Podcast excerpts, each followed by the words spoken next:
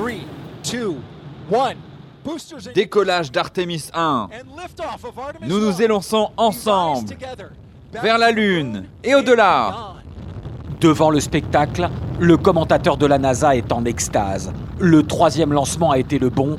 Artemis, la plus puissante fusée construite par l'homme, file vers la Lune tel un soleil qui éclaire la nuit. C'était le mercredi 16 novembre à 7h27 heure française, Artemis 1 s'envolait vers la Lune. Le retour a lieu le dimanche 11 décembre avec une plongée spectaculaire dans l'océan Pacifique. Bonsoir à toutes et à tous, c'est Franck.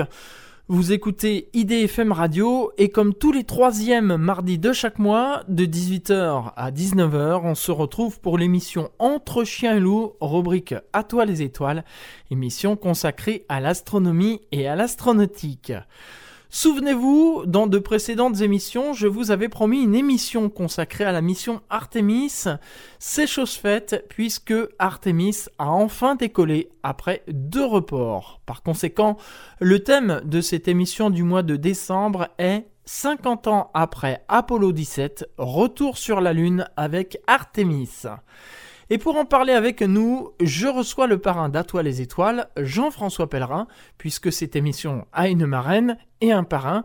La marraine étant Daniel Brio, astronome à l'Observatoire de Paris, et le parrain Jean-François Pellerin, journaliste scientifique. Jean-François Pellerin, bonjour. Bonjour. Merci d'être présent avec nous pour parler de ce moment historique. En effet, en ce mois de décembre 2022, on célèbre le 50e anniversaire d'Apollo 17, la dernière mission sur la Lune, et on a eu le lancement d'Artemis, son successeur. Oui, oui, oui, c'est doublement symbolique, euh, pratiquement au, jour pour jour. Euh, on a eu le retour de la capsule Artemis, euh, donc le 11 décembre dernier. Et c'était et c'était exactement le jour de l'arrivée d'Apollo 17 euh, d'il y a 50 ans. Hein, c'était les derniers hommes sur la Lune. Donc on va y retourner et pour l'instant c'est plutôt bien en bonne voie. Jean-François Pellerin, on va faire un rapide résumé. Dans les années 60, il y avait une course à la Lune entre les Américains et les Russes. John Fitzgerald Kennedy, alors président des États-Unis, échaudé par les succès des Russes, hein, puisqu'ils ont été les premiers à lancer un satellite dans l'espace, les premiers à envoyer un être humain dans l'espace, eh bien, John Fitzgerald Kennedy prononcera un discours ô combien célèbre dans lequel il dira Avant la fin des années 60, on enverra un Américain sur la Lune et on le ramènera sur Terre sain et sauf. On en vient aux missions préparatoires comme Mercury, et puis le programme Apollo. Et le 21 juillet 1969, Neil Armstrong et Buzz Aldrin, à bord d'Apollo 11, posent le pied sur la Lune. Neil Armstrong prononcera la phrase ô combien célèbre C'est un petit pas pour l'homme, mais un bond de géant pour l'humanité. Et après Apollo 11, le programme continue, Jean-François Pellerin. Oui, alors après on va voir Apollo 12 hein, dans la foulée la même année. Donc c'était donc 21 juillet pour euh, Apollo 11 et au mois de novembre 69 on a Apollo 12.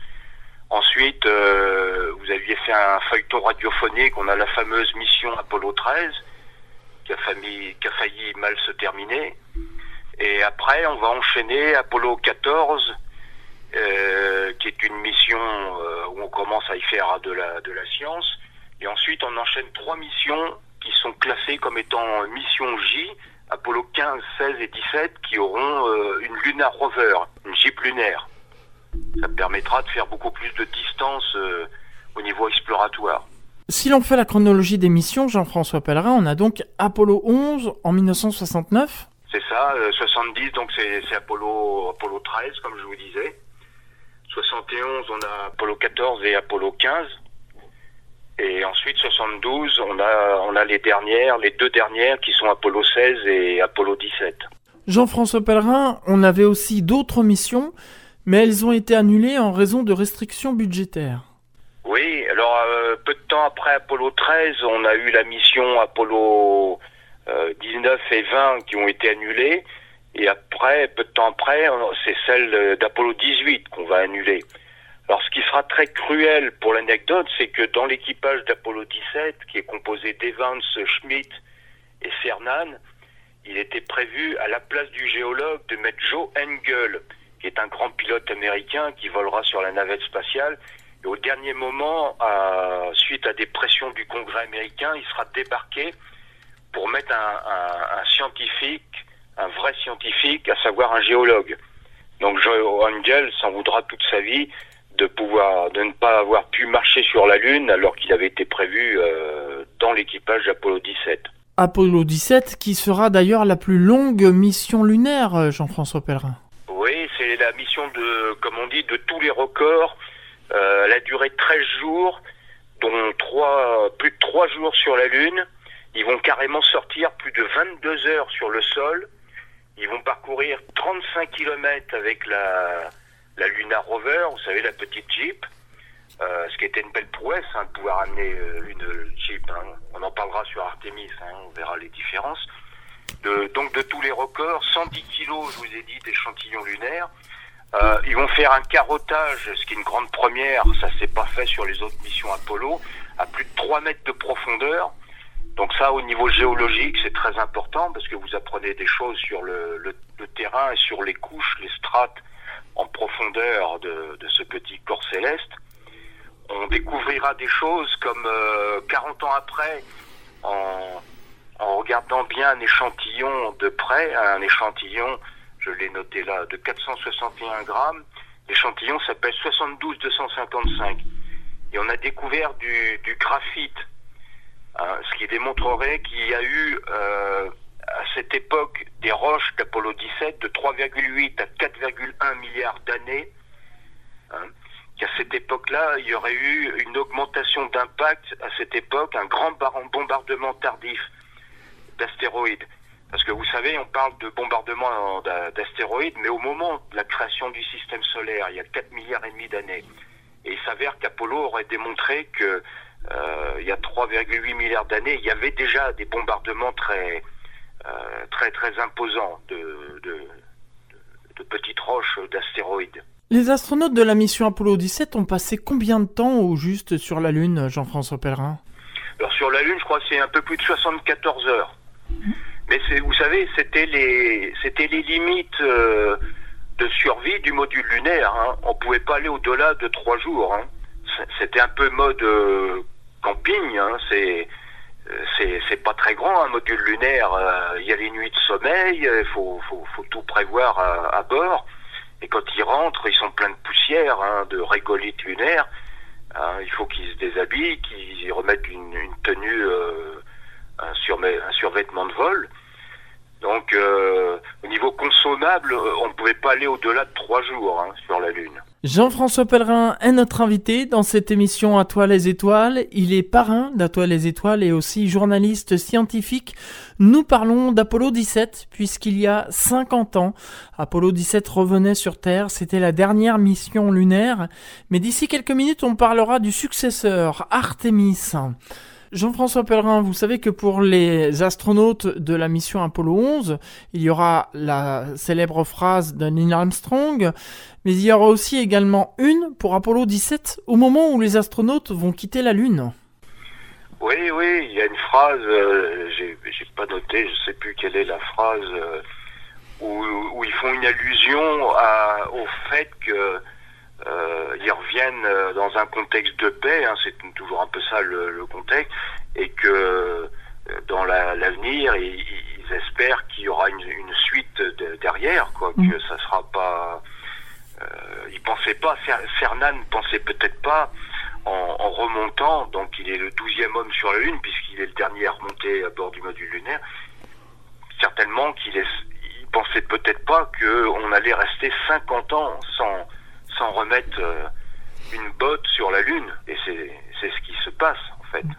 J'ai retrouvé la phrase. Donc il dit Je pose le dernier pas de l'homme sur la Lune, le dernier pour quelque temps, mais j'espère pour pas trop longtemps. Je voudrais simplement dire que l'histoire retiendra que le défi de l'Amérique d'aujourd'hui a forgé pour l'avenir le destin de l'homme. Fin de citation. Justement, Jean-François Pellerin, pourquoi a-t-il fallu attendre 50 ans pour revenir sur la Lune? Ah, c'est tout simplement parce, parce qu'il y, a eu, y a eu des tentatives de projets. Hein. Il y a eu des projets de colonisation de la Lune. Il y a eu le, le, père George Bush, ensuite le fils George Bush avec le programme Constellation. Tout ça, ça a duré. Il y a des projets qui ont été arrêtés, qu'on a repris. Euh, par exemple, le projet Constellation, Obama l'a arrêté. Il y avait deux énormes fusées, Ares 1 et Ares 5. Il a gardé que le vaisseau euh, Orion et il a relancé une fusée qui est le, le SLS. Et surtout, pourquoi autant de temps? C'est parce que on s'est consacré à la, à la, vie des stations orbitales. Un peu de temps après Apollo, une Saturne V a lancé Skylab, hein, une immense euh, station orbitale américaine. Et pendant une quarantaine d'années, on s'est consacré à, à de la médecine, de la physiologie, des études sur l'être humain et du vol euh, de longue durée, très longue durée, en orbite terrestre, en pensant à, à, long terme, un jour prochain, d'un retour sur la Lune pour y vivre pendant des mois, et ensuite vers les vols martiens.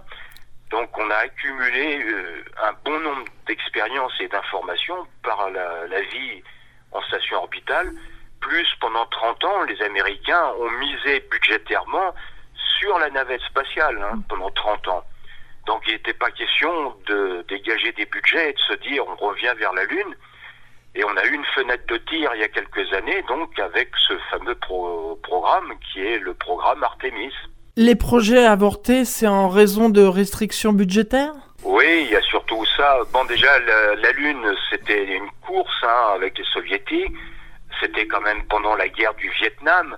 Arrivé à Apollo 17, c'était difficile de, justifier au niveau budgétaire et de, pouvoir continuer. Donc on a supprimé des missions et après euh, on s'est consacré, consacré, disons, à une vie orbitale euh, en orbite terrestre. C'est un peu ça, disons, dans la finalité de, ce qu'on a fait euh, sans, sans pouvoir revenir vers la Lune il nous fallait un lanceur très lourd, une fusée puissante, et il a fallu attendre la, la fameuse fusée d'Artemis. En plus, Jean-François Pellerin, plus de missions Apollo, plus de fabrication de fusées Saturne V, et sans Saturne V, pas de retour sur la Lune. Oui, on avait, on avait plus ce, on avait plus ce type de lanceur. On n'avait pas une capacité à pouvoir nous extraire de, de, de l'orbite terrestre. Euh, on n'avait pas de fusée capable de nous propulser à 40 000 km heure. Hein. Si vous avez vu les images du retour euh, le 11 décembre de la capsule Orion, euh, donc la, vitesse de libération, les 40 000 km heure, on ne pouvait plus pratiquer ce genre de, choses. On n'avait plus de lanceurs de cette classe-là, donc on est resté en orbite basse. Jean-François Pellerin est mon invité dans cette émission À toi les étoiles sur IDFM Radio. Il est parrain d'À toi les étoiles et aussi journaliste scientifique. On a parlé d'Apollo 17 puisque en ce mois de décembre 2022, on célèbre le 50e anniversaire de cette dernière mission lunaire. Jean-François Pellerin, je vous propose maintenant qu'on parle du successeur. On en a déjà parlé un petit peu, hein, notamment du programme Artemis. Alors avant de lancer le programme, la chose importante, c'était de ficeler un budget qui tienne, car rappelons que les programmes avortés l'ont été en raison de restrictions budgétaires. Oui, et en même temps, il y a une autre démarche pour Artemis c'est que les Américains ont compris tout l'intérêt qu'il y avait à internationaliser le projet. Donc dessus, on a les Européens. D'ailleurs, quand vous voyez Orion qui décolle, euh, vous avez le module de service qui est, qui est de l'Agence spatiale européenne. D'ailleurs, avec des très belles images, on a vu, il y a le logo de, de l'ESA hein, sur l'engin. Donc une internationalisation à, la fois avec les Européens, avec les Canadiens, avec les Japonais. Euh, et ils ont fait même mieux que ça. Donc euh, le programme Artemis, il y a 23 nations qui ont signé les accords Artemis. Donc euh, le but des Américains, c'est revenir sur la Lune, mais pas tout seul. Alors que Apollo, c'était un, programme national, 100% euh, américain. Et là, la différence, si, si on, on, se resitue à l'époque d'Apollo, on avait plusieurs missions sur la Lune par an. Tandis que là, ça sera plutôt une mission annuelle et euh, il y a un lissage des budgets le projet n'est pas un projet élaboré sur 7 à 8 ans comme Apollo, mais sur une quinzaine d'années. Hein. entre son démarrage, son développement, qui a pris du retard, bien évidemment, et tout ça, c'est c'est géré sur beaucoup plus d'années hein, en termes de durée. Jean-François Pellerin, je rappelle que vous êtes journaliste scientifique et parrain d'Atoile les Étoiles. On va marquer une pause sur IDFM Radio et on revient dans un instant pour parler encore du programme Artemis, le retour de l'humain sur la Lune plus de 50 ans après Apollo 17, la dernière mission lunaire. C'est dans quelques instants après quelques notes de musique. A tout de suite.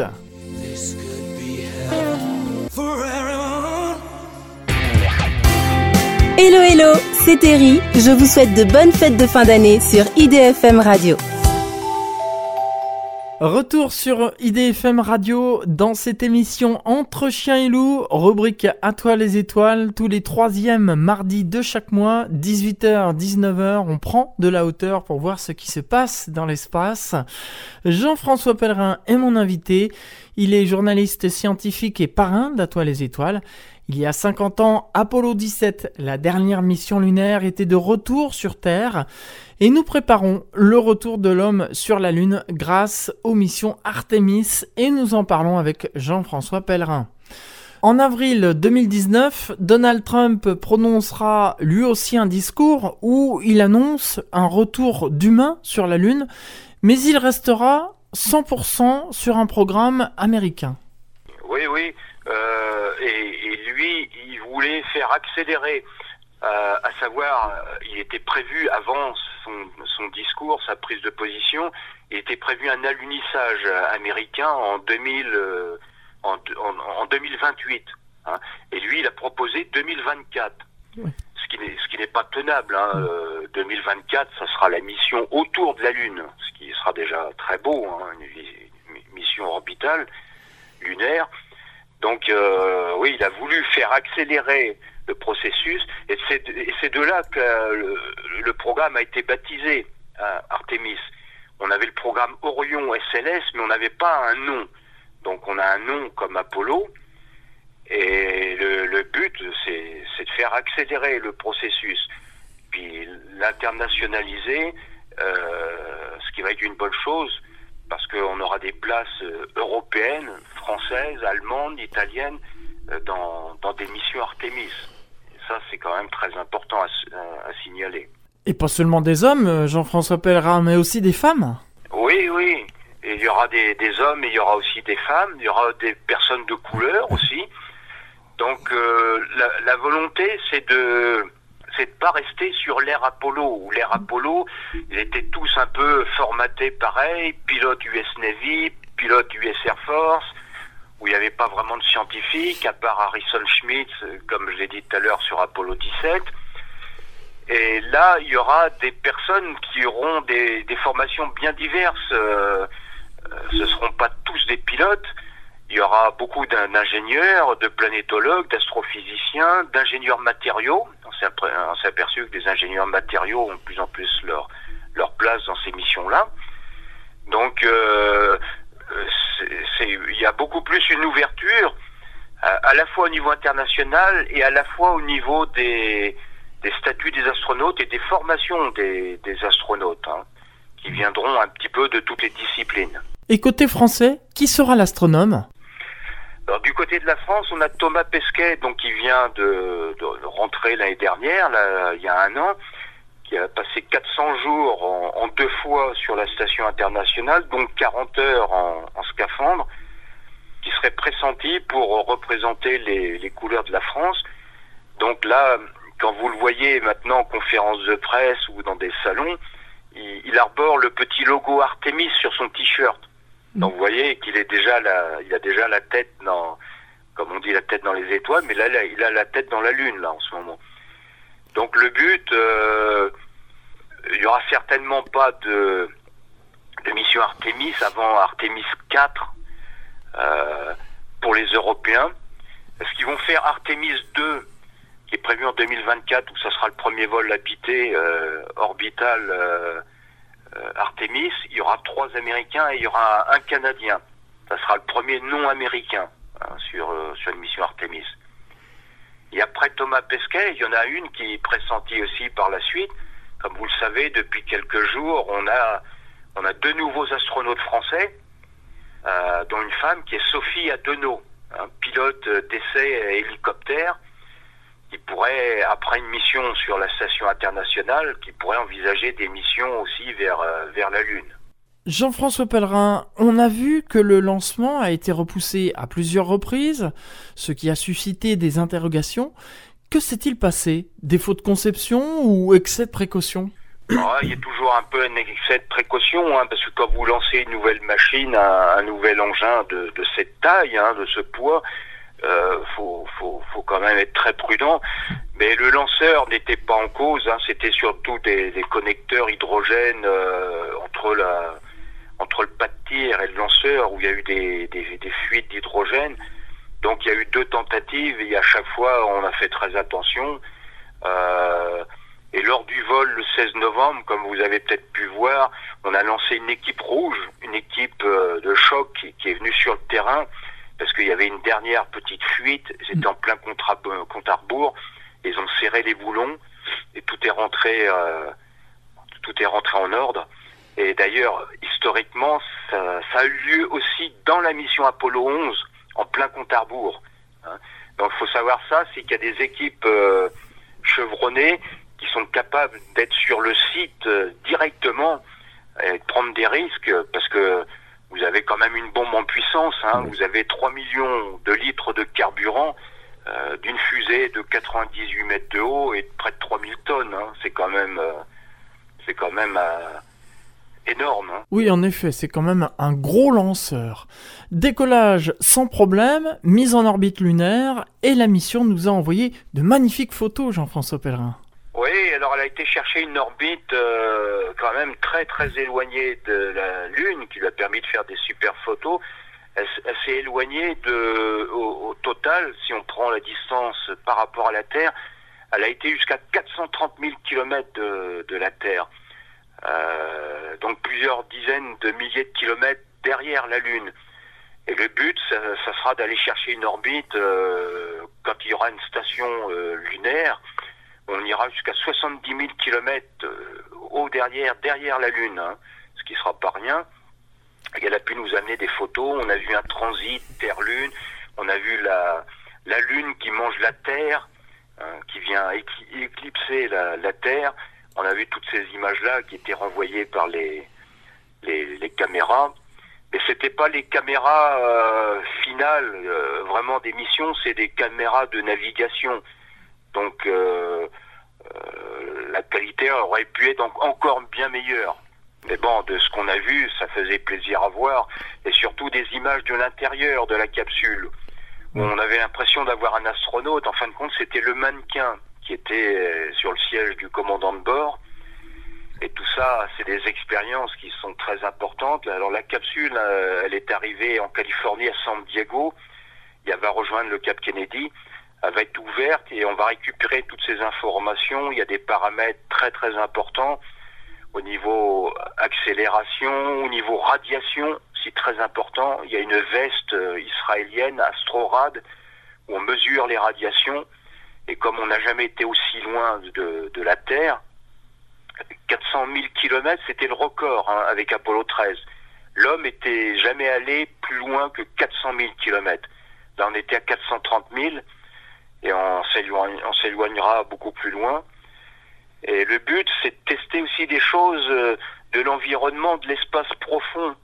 On a envie d'apprendre des choses dans l'environnement en, banlieue de la Lune, et ensuite sur la Lune pour préparer aussi Mars, préparer à, vivre en, espace profond et non plus en orbite terrestre comme on l'a fait pendant très longtemps. C'est un peu tout ça qui se dessine à, l'avenir. Jean-François Pellerin est notre invité sur IDFM Radio. Dans cette émission À toi les étoiles, il est journaliste scientifique et parrain d'À toi les étoiles. Nous parlons d'Artemis, le successeur des missions Apollo. Jean-François Pellerin, vous avez dit que Artemis 2 sera pour mai 2024 avec le premier vol avec des astronautes vers la Lune. Auparavant, l'année prochaine, il y aura des lancements de missions automatiques pour la dépose d'instruments sur la Lune on prépare en fait l'arrivée d'Artémis sur la Lune. Oui, oui, oui, on prépare l'arrivée d'Artémis. Euh, euh, oui, alors j'ai oublié de préciser, il y a une chose, si on fait un parallèle avec le programme Apollo, c'est que Apollo Saturne V, c'était quand même un, lanceur euh, bon, beaucoup plus puissant. Saturne V, il emmenait tout le matériel. Il emmenait 45 tonnes de matériel vers la Lune. Euh, quand ils partaient, les astronautes, ils avaient euh, leur petite chaloupe, ils avaient leur module lunaire avec. Alors qu'avec Artemis, ils décollent, ils vont vers la Lune, mais ils n'ont pas le module lunaire avec eux. Pourquoi? Parce que SLS n'envoie que 27 tonnes vers la Lune. Donc vous voyez, il y a une différence de, de, capacité de lancement vers la Lune. Donc ça sera par un lanceur euh, d'Elon Musk qu'on va préparer un système d'alunisseurs et il y aura aussi des sociétés privées, comme vous avez dit, euh, de logistique, où on amènera du matériel.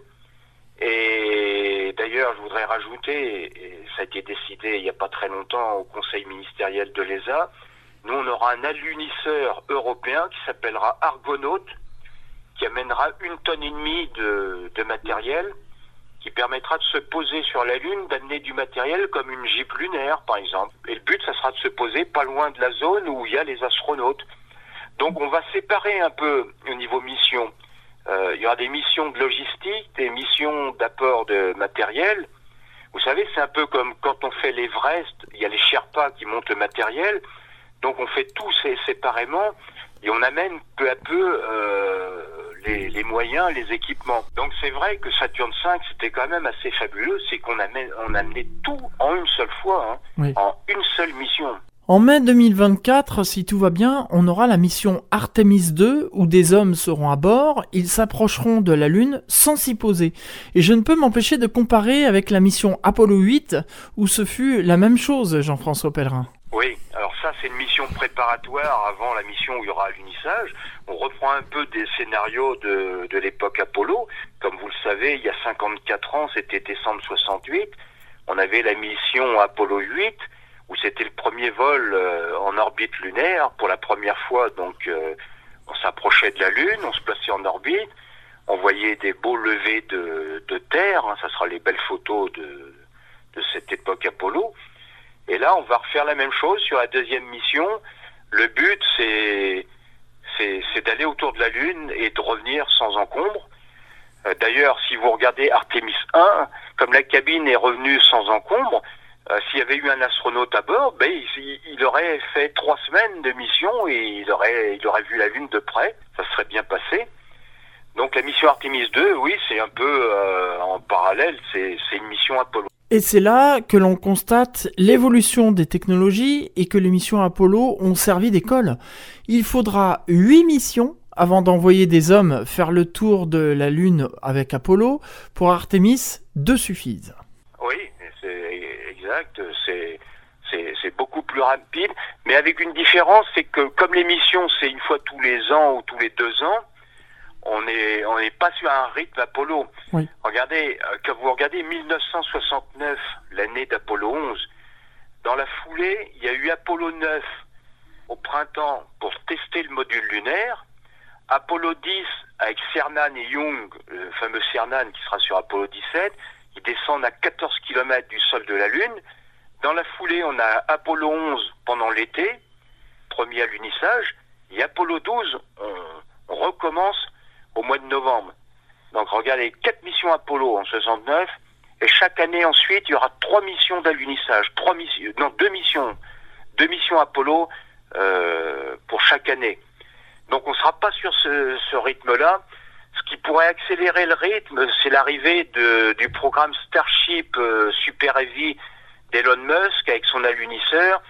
Et et c'est une volonté politique euh, d'avancer plus vite euh, parce qu'une course qui se déclenche avec les Chinois. Vous savez que les Chinois ont passé un accord Chine-Russie. Eux, ils veulent développer en, en dehors d'Artemis leur dimension d'une station habitée, d'une station au sol, et de faire ça de leur côté. Hein. Donc les Chinois, ils parlent euh, d'un alunissage habité euh, autour de 2035. Donc euh, c'est bien après Artemis. Mais, on pourrait voir se redessiner une forme un peu de, de course lunaire. Oui, enfin cependant dans un contexte un peu différent que la guerre froide. Et puis en 2025, on aura Artemis 3, et là, ce sera le retour d'humains sur la Lune, Jean-François Pellerin. Alors Artemis 3, oui, c'est la, c'est la mission Apollo 11 en fin de compte. Pour, euh, pour les jeunes générations qui découvrent Artemis, Apollo 11 euh, en face, c'est Artemis 3. On fera descendre deux personnes, dont, dont une femme euh, sur la Lune. mais 2025, ça, ça fait chaud quand même, hein, c'est, c'est serré. Hein. moi, si je donne un avis personnel, moi je verrais ça plutôt en 2026. Parce que 2026, en même temps, c'est un très bel anniversaire. C'est l'année des 250 ans de l'indépendance des États-Unis d'Amérique. Et, ça sera un peu moins serré. Et pour la bonne raison aussi, c'est qu'on attend l'alunisseur qui n'est pas prêt, hein, l'atterrisseur. Euh, donc ça, ça va venir de SpaceX, hein, d'Elon Musk. Et là, de ce côté-là, on n'est pas prêt. De même qu'on n'est pas prêt dans un autre domaine aussi on n'a pas de scaphandre, de combinaison spatiale prête euh, aussi pour les sorties extravéhiculaires. Parce qu'on ne peut pas fonctionner sur des vieux scaphandres d'il y a 40 ans. Donc on fait évoluer aussi toutes les technologies dans, dans ce domaine-là. Donc Artemis 3, c'est, c'est vraiment serré. En fin de compte, euh, c'était 2024. Hein. C'était la date annoncée par, euh, par Donald Trump et par Mike Pence, le vice-président américain. Mais on savait on, savait hein, de, de l'époque euh, d'avant Trump que ça serait plutôt autour de, 2028. Donc moi, euh, si je devais donner une date, je verrais ça plutôt en 2026. Vous êtes sur IDFM Radio, la radio du bien-être. C'est l'émission À toi les étoiles. Jean-François Pellerin est notre invité. Il est journaliste scientifique et parrain d'À toi les étoiles. On va s'interrompre une seconde fois pour une nouvelle pause musicale. Restez avec nous puisqu'après la pause, on continue de parler de cette formidable mission qu'est Artemis. Auparavant, quelques notes de musique et sachez que l'année dernière, le 21 décembre 2021, je vous avais proposé une émission qui avait pour thème Regard croisé entre un astronaute et un musicien. L'astronaute était Michel Tonini, chef du Centre des astronautes européens, et le musicien était Eric Mouquet, compositeur et producteur du groupe Deep Forest. Eh bien, sachez qu'en cette année 2022, on a eu la mise en orbite du télescope spatial James Webb et Eric Mouquet a composé un morceau au moment où James Webb était en train de se mettre en orbite tout en regardant la télémétrie, c'est-à-dire les informations qu'envoyait le télescope sur Terre. Je vous propose d'écouter ce morceau. On se retrouve juste après pour la suite de cette émission à toi les étoiles. À tout de suite.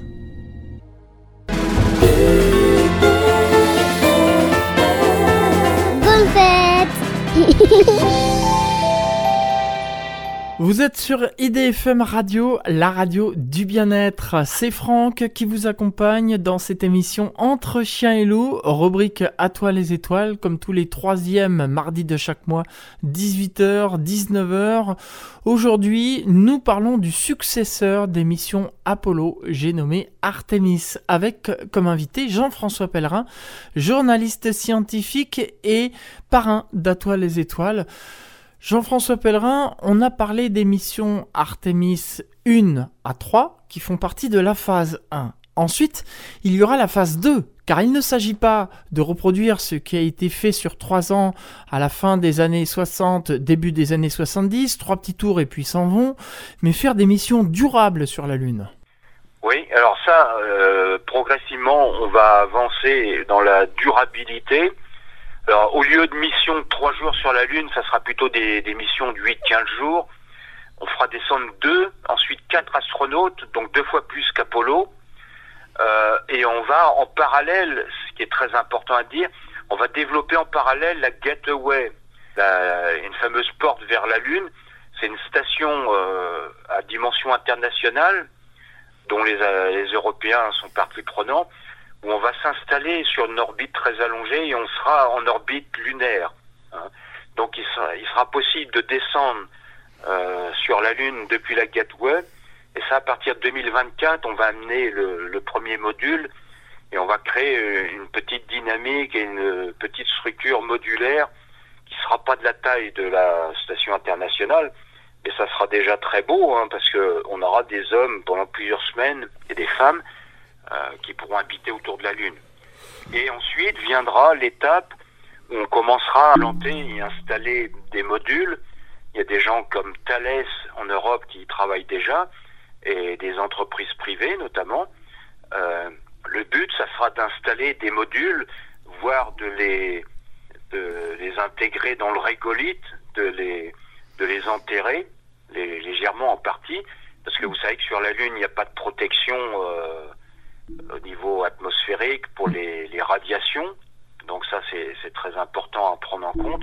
Et tout ça, ça sera très important euh, parce qu'on va étudier la durabilité des missions plus longues ça sera pour répéter, pour se préparer au, voyage vers Mars, hein, avec des radiations au sol et toutes ces choses-là seront étudiées in situ, et ça sera vraiment très important à, étudier en, profondeur. Mais en fait, ce qu'on va faire sur la Lune, c'est un peu comme, euh, vous savez, au début du XXe siècle, on a eu des découvreurs qui sont venus explorer le pôle Sud, et plusieurs dizaines d'années après, ça s'est pas fait immédiatement. Vous voyez, c'est comme Apollo, donc on a attendu 50 ans avant de s'y implanter. Mais ce qu'on va faire sur la Lune, c'est une base euh, scientifique. Euh, les Chinois, les Russes en feront une de leur côté. C'est un peu comme en Antarctique, au pôle Sud, il y a plusieurs bases scientifiques euh, de, nationalités différentes. Certaines sont en coopération internationale, il y a notamment la base Concordia. Euh, il y a des choses en Terra Delhi. Euh, donc on, va refaire la même chose, la Lune va devenir un continent un peu comme l'Antarctique. Jean-François Pellerin, vous évoquiez une station spatiale qui va être construite autour de la Lune, qu'on appellera Gateway. C'est comme la station spatiale internationale qu'on a beaucoup critiquée. Certains réclamaient justement une station non pas autour de la Terre, mais autour de la Lune pour servir de tremplin vers Mars. Ce qu'on est en train de faire en fin de compte, euh, donc la station internationale va rester autour de la Terre jusqu'en janvier euh, 2031, euh, ce qui laisse quand même un, un, beau potentiel encore autour de la Terre. Euh, en simultané, vous savez, euh, j'ai pas donné dans l'actualité, euh, l'autre jour il y avait six, six taïkonautes, six Chinois à bord de leur station. Et on fait des missions de six mois. Ils, ils habitent en permanence. Hein, ils ont leur station euh, géante, un peu comme la station Mir des années 90. Donc actuellement, il y a deux stations orbitales terrestres et simultanément, on va avoir la Gateway qui va devenir la station autour de la Lune, mais dans un premier temps, elle ne sera pas habitée en permanence. Hein. Donc on va faire des vols intermittents. Euh, donc va venir se, greffer cette activité lunaire euh, il y aura une chose à partir de 2025, c'est que l'orbite terrestre va de plus en plus se privatiser avec des entreprises comme Axiom Space euh, qui vont avoir des modules. On va faire des sociétés, des stations de sociétés privées autour de la Terre pour réduire les coûts. Et tout ce qu'on va faire en orbite basse en réduisant les coûts, tout ça, c'est des budgets qu'on libère pour l'espace profond, la Lune, Mars ensuite, et pour la robotique planétaire, pour, euh, pour la recherche, pour la science. Donc c'est un peu ça qui est en train de se dessiner. C'est que après une longue pause, euh, une longue période de 50 ans en orbite euh, terrestre, euh, Artemis 1, c'est le coup d'envoi où enfin on, on, requitte de nouveau euh, l'orbite basse et l'orbite terrestre. C'est ça qui est quand même très important au niveau de la, de philosophie avec une internationalisation euh, pour la Lune qu'on n'avait pas faite à l'époque d'Apollo. L'époque Apollo, c'était l'affrontement américano-soviétique. La NASA, les Américains voulaient montrer d'eux-mêmes qu'ils étaient capables de, battre l'URSS. C'était un programme euh, complètement euh, national. Certaines critiques, Jean-François Pellerin, disent que si les Américains ne l'avaient pas joué solo pour la Lune, mais plutôt à l'international, comme pour Artemis, eh bien on n'en serait pas là. Vous évoquiez tout à l'heure les navettes américaines qui ont été un gouffre financier. Eh bien, certaines voix s'élèvent en disant que tout ceci était mal géré et qu'avec une meilleure gestion, on aurait pu exploiter des missions dans la banlieue terrestre tout en continuant les missions lunaires. Oui, c'est possible, mais vous, savez, le programme Apollo, ça a quand même mobilisé 4% euh, du, du budget fédéral euh, américain ça, a été euh, abyssal hein, au niveau budget. C'est l'équivalent de 200 milliards de dollars d'un programme d'aujourd'hui. C'était 24 milliards de dollars de l'année 69, hein, le, programme Apollo. Et après, c'était vraiment difficile, j'imagine, de, de faire conjointement les, les, choses. Euh, tout simplement, déjà parce que le programme, comme vous avez dit, la, la navette spatiale, ça a été un, programme très très coûteux hein, dans, dans, dans, le principe, parce qu'une une mission de, de, navette spatiale, c'était euh, le coût de revient, c'était plusieurs milliards de dollars par vol, et on faisait jusqu'à une dizaine de vols par an.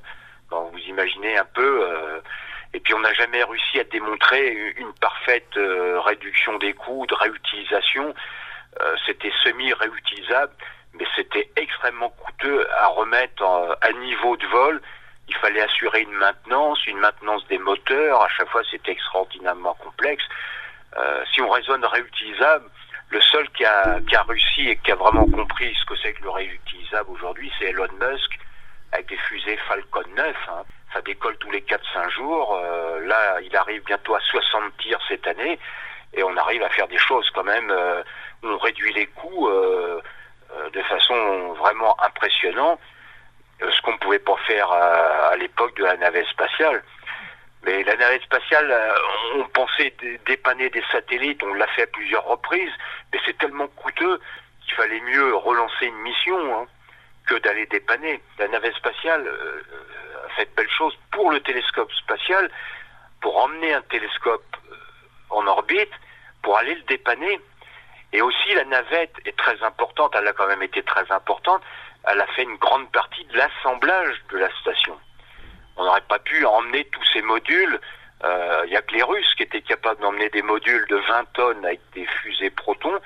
Mais du côté américain, la seule méthode, c'était de, mettre dans la soute de la navette des modules de 20 tonnes et d'emmener des modules pour venir les assembler. Et c'est comme ça qu'on a fait la station internationale. En tout cas, on va suivre de près ces missions Artemis, Jean-François Pellerin. Je rappelle que vous êtes journaliste scientifique, mais vous êtes aussi conférencier. Et justement, en tant que conférencier, ressentez-vous un engouement pour les missions lunaires auprès du jeune public? Un engouement pour les, jeunes, euh, euh, oui, oui, oui, bien sûr. Mais ce qui impressionne les jeunes, c'est tous les projets, et tout ce qui se prépare. Euh, côté Elon Musk, côté SpaceX, les images de fusées qui, qui, reviennent. Mais bon, quand on est sur euh, YouTube, euh, sur Twitter, sur les réseaux sociaux, l'engouement, on le sent chez, chez beaucoup de jeunes YouTubeurs hein, qui retransmettent la, mission Artemis, les grandes étapes, le retour de la capsule. et beaucoup n'ont pas vécu Apollo. Hein, donc, il était passé cet été sur France Culture et il y a une jeune femme qui était contente de dire que Artemis, c'était leur programme Apollo de leur génération à eux. Exactement. C'est, c'est quelque chose que euh, les années Apollo, euh, il faut avoir 60 ans pour pouvoir dire j'ai vécu à, Apollo. Hein. Donc euh, ces gens-là, ils le disent, hein, c'est, ils sont de la génération d'Artemis, la génération de SpaceX, euh, la génération en Europe euh, de l'arrivée d'Ariane 6. Euh, c'est ça un peu leur, leur génération spatiale. Puis cette génération où on va vraiment quitter la Terre. en, durabilité. C'est quand même ça qui est important à dire. On va plus faire des allers-retours parce que si vous regardez globalement la Lune, la Lune Apollo, si on fait un petit bilan, on a ramené 400 kilos de, de roches. Alors, je, voudrais faire taire une chose, c'est que souvent il y a des mauvaises langues qui disent on n'a pas encore tout exploité des échantillons. Mais c'est volontaire, parce qu'on a attendu d'avoir des moyens de mesure ultra sophistiqués, et c'est le cas d'Apollo 17, euh, où 40 ans après, je vous ai parlé d'échantillons tout à l'heure, on a trouvé du graphite dans mmh. un échantillon grâce à des nouvelles méthodes d'analyse d'échantillons. Donc, euh, on peut pas faire tout en temps réel et tout, tout analyser, et on en laisse aussi pour les générations suivantes. Euh, donc, euh, le bilan Apollo, oui, c'est 400 kg de roche, c'est une centaine de kilomètres au sol avec les jeeps lunaires en, trois missions. Au, total, ils ont vécu une dizaine ou une quinzaine de jours sur la Lune. Mais bon, c'était un peu du mode euh, camping entre guillemets. Hein. C'est des missions, euh, je vous ai dit, où vous êtes limité par euh, au niveau consommable. vous étiez limité à trois jours, hein. trois jours sur la Lune. Il y a deux astronautes seulement. On voit bien l'évolution 50 ans après, et j'ai une pensée pour le regretter André Braic qui disait J'espère vivre assez longtemps pour voir tout cela. Fin de citation.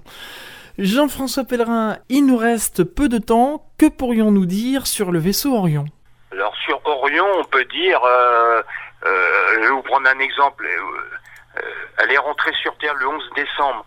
Elle, est bien brûlée la cabine, mais c'est une cabine beaucoup plus volumineuse et, massive.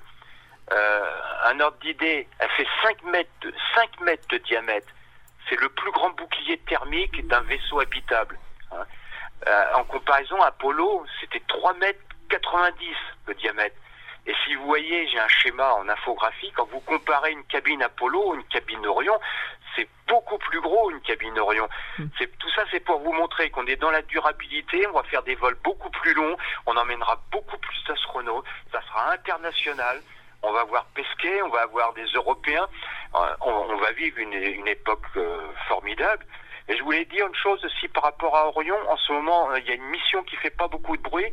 Il y a une mission japonaise qui est partie vers la Lune grâce à, une fusée Falcon de SpaceX. Et à bord, il y a un petit rover qui se posera en mars ou avril. Ce petit rover fait une dizaine de kilos et c'est un petit rover des Émirats arabes unis. Vous voyez que les Indiens ont voulu euh, essayer de se poser sur la Lune, les Israéliens, ils vont retenter, refaire des tentatives, et il y a les sociétés privées qui vont amener du matériel et se poser sur, euh, sur la Lune. Donc vous voyez, il y a un engouement, il y a une relance vraiment pour, euh, pour la Lune. Et c'est ça qui est, qui est très fort, qu'il faut bien dire.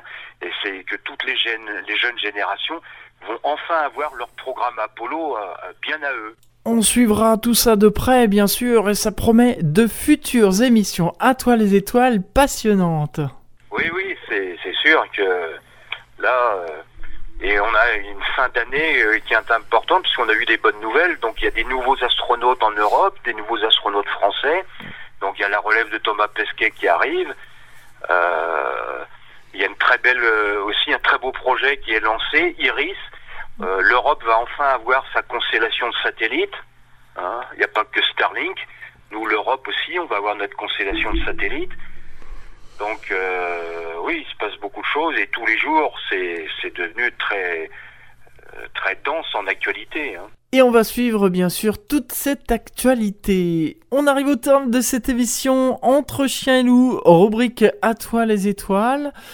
Merci beaucoup Jean-François Pellerin d'avoir participé à cette émission. Je rappelle que vous êtes journaliste scientifique et parrain d'Atoile les étoiles. C'était votre 17e participation et vous, vous détenez d'ailleurs le record de participation à cette émission. Merci beaucoup Jean-François Pellerin. Merci à vous, alors bonne fête de Noël donc. Eh bien pareillement, et on se retrouve pour la première émission de 2023 où vous présenterez vos traditionnels vœux aux auditeurs. Merci encore Jean-François Pellerin. Ok, mm, merci. merci à vous, au revoir. au revoir. La suite des programmes sur IDFM Radio, vous allez retrouver dans un instant Olia avec son émission Happy Hour. Elle vient d'ailleurs de faire son entrée dans les studios. Bonjour Olia. Voilà, je te laisse t'installer. Quant à nous, c'était la dernière émission de cette année 2022. Alors, je vous souhaite à toutes et à tous de passer d'excellentes fêtes de fin d'année. Profitez-en bien, faites pas trop d'excès quand même. Profitez aussi si vous êtes en vacances et on se donne rendez-vous le troisième mardi du mois de janvier 2023. Ce sera la première émission de l'année 2023 de 18h à 19h. Ce sera le 17 janvier. Soyez au rendez-vous. Merci à toutes et à tous pour votre fidélité. Bonne fête de fin d'année encore et à l'année prochaine. Au revoir à tous.